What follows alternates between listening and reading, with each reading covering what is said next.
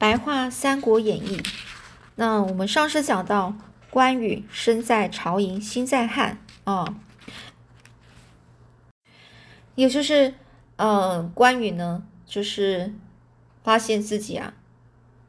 完全已经没有任何胜算了，打算就是这样一死百了啊，去去就是直接被曹军啊给就给杀一杀啊，然后就这样死了就好了。但是上前来的这位张辽呢，就说。呃，想要说服他，呃，就是要活着，然后呢，还给给他分析一下，有讲了三个原因呐。你如果直接死了，那你就犯了三种罪啊。那这时候呢，就跟张辽跟这个关羽分析完啊，哦，第一罪啊，也就是呃，你本来跟你的兄长哦刘备呢结义的时候，就桃园结义的时候就说好了要同生共死嘛。哦，然后第二个，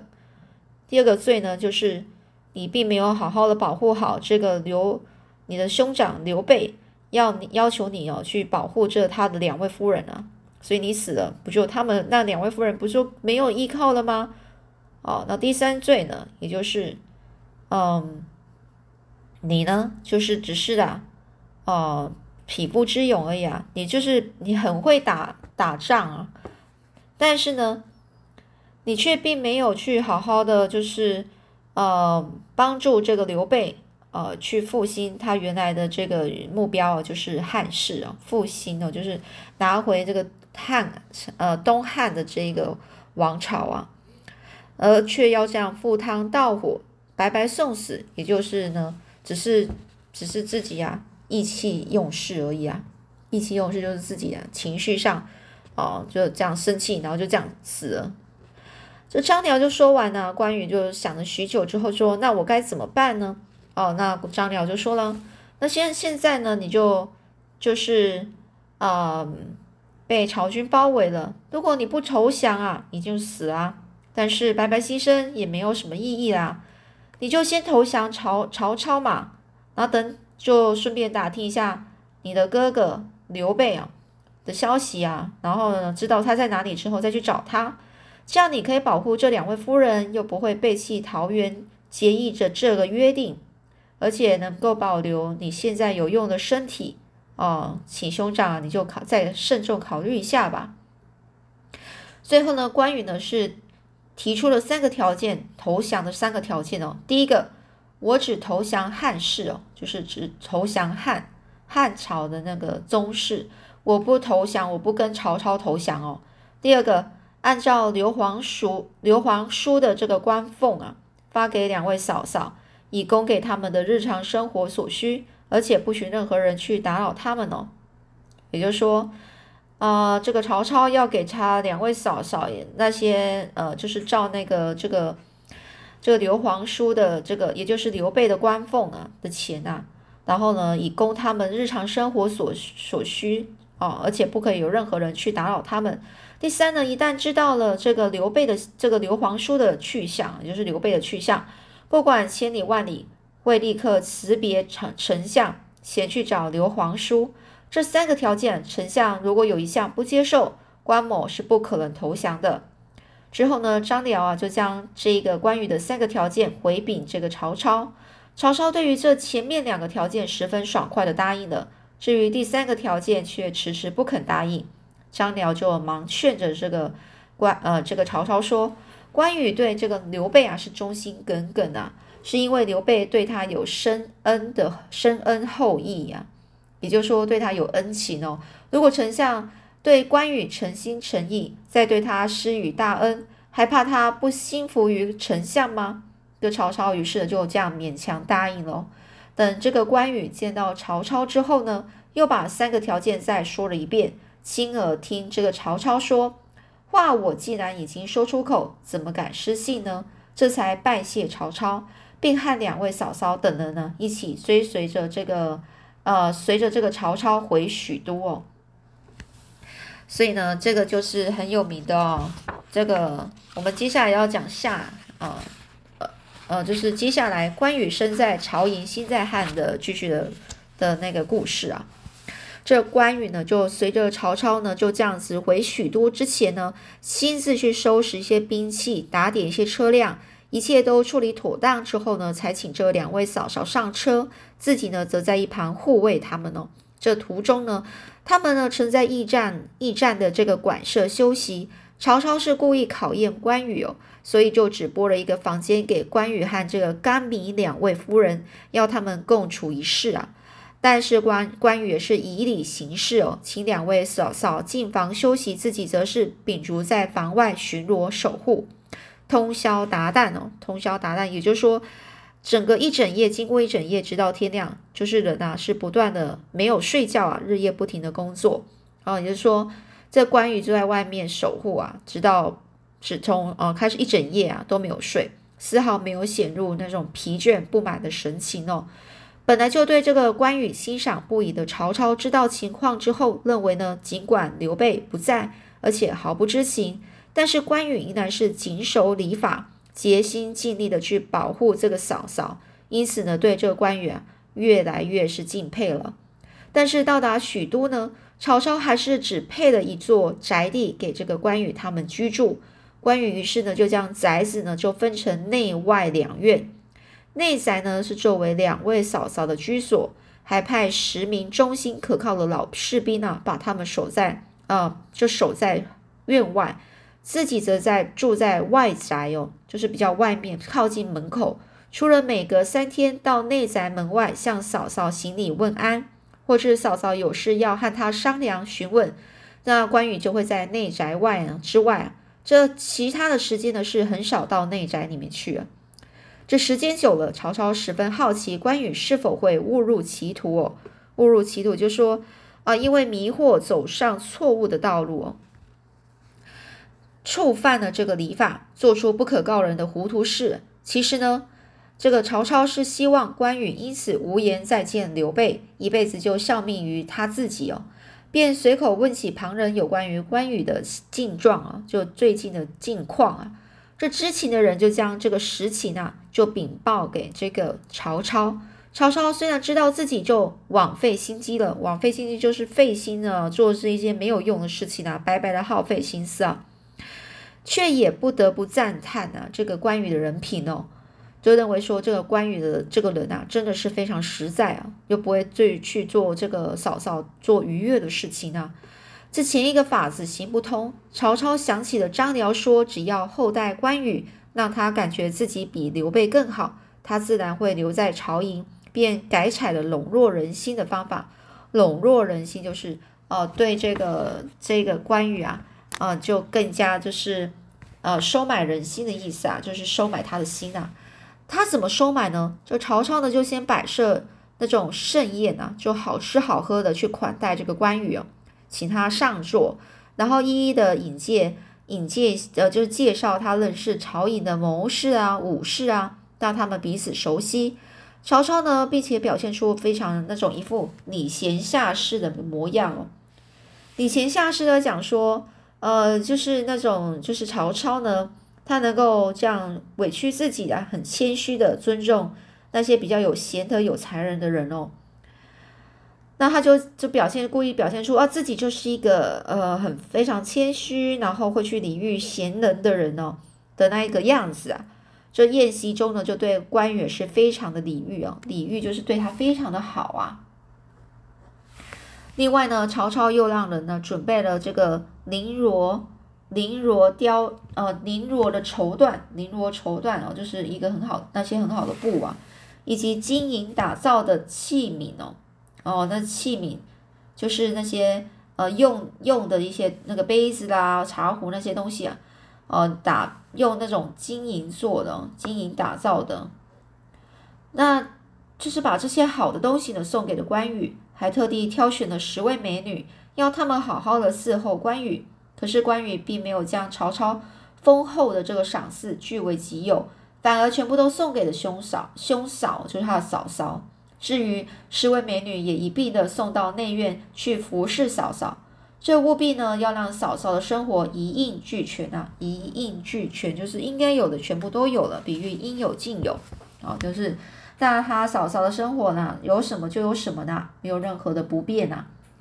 有一天呢，曹操就发现了关羽所穿的这个绿锦战袍啊，已经十分陈旧了，就拿了一批一匹这个美丽的这个锦缎哦，让人啊按照关羽的这一个身形啊缝制了一段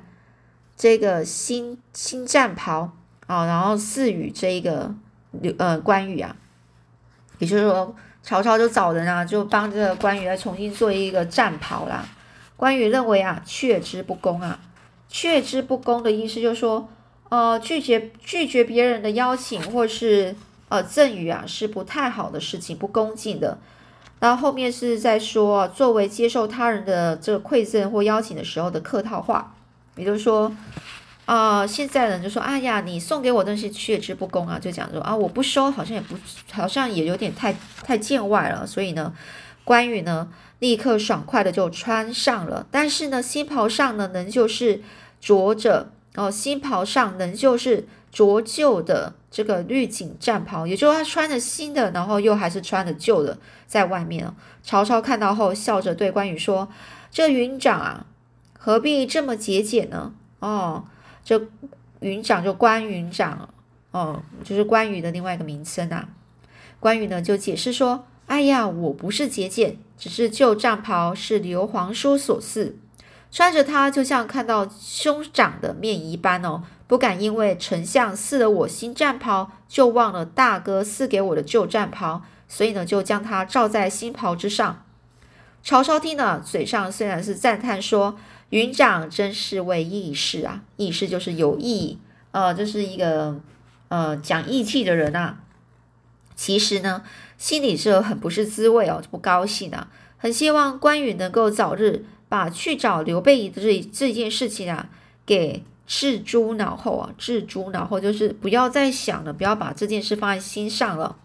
后来呢，曹操经常啊，三日一小宴呢，五天一大宴的就款待这个关羽哦，三日一小宴就三天呢就招他过来吃个吃好的，五天呢过了五天再请他呢再吃一个。嗯，那种上级的款待他。一日呢，这宴席结束，曹操就送关羽出丞相府，看到关羽的坐骑啊，坐骑就是他那些马，看起来就非常瘦弱了。这他就觉得很奇怪，难道是粮食不够吗？就关羽就问啊，就说啊，就说明有解释啊，因为我太高大了，体重很重，这马马匹常常难以承受我的重量。所以才会看来特别的瘦弱。这曹操一听啊，马上就让人呢牵出一匹体魄雄伟的骏马，全身毛色赤红，犹如就是烧红的火火炭一般哦。曹操指着马就对关羽说：“云长认得这匹马吗？”关羽就说：“莫非是吕布所骑的赤兔马？”曹操就说：“正是啊。”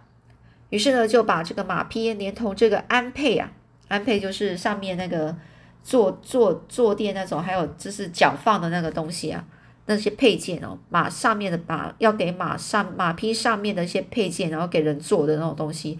就直接全部都送给了关羽。关羽呢接过这个缰绳之后呢，就满心欢喜，并且再三的拜谢曹操。曹操很不高兴的说：“我之前送你美女金，呃，这些黄金等物啊。”你从来没有这样下跪拜谢，今天我不过送了你一匹马，你却欢喜的一再叩谢，实在不该这样轻贱人物而贵重马匹呀！这关羽啊不以为意的就笑着说啊，因为这是匹能够日行千里的良马，今天有幸得到它，改天如果知道兄长的下落，我就能骑着它在一天之内赶去与兄长相聚啊！这曹操一听啊，又错愕又懊悔啊，想到自己这样百般讨好笼络关羽，关羽却一心一意想去找刘备，既不解又气恼的问张辽：“哎，我待这个关羽不薄啊，他却总是想着要离开，究竟是什么原因呢？”于是呢，隔天张辽呢又跑去见关羽哦，以了解关羽的真正心意啊。关羽就对张辽说。当初你是吕布的部下，我爱惜你是个人才，所以向曹操求情，饶你不死。再加上吕布是一个不忠不义的人，因此劝你归顺曹操。但是我的情况和你不同啊，刘皇叔对皇上是赤胆忠心呐，哦，对百姓更是宅心仁厚，和我又是义结金兰、患难与共的兄弟，所以我是不可能背弃刘皇叔的。当然啊，我也是明白丞相对我的深情厚谊，因此临走之前，我一定会立下战功来回报丞相的。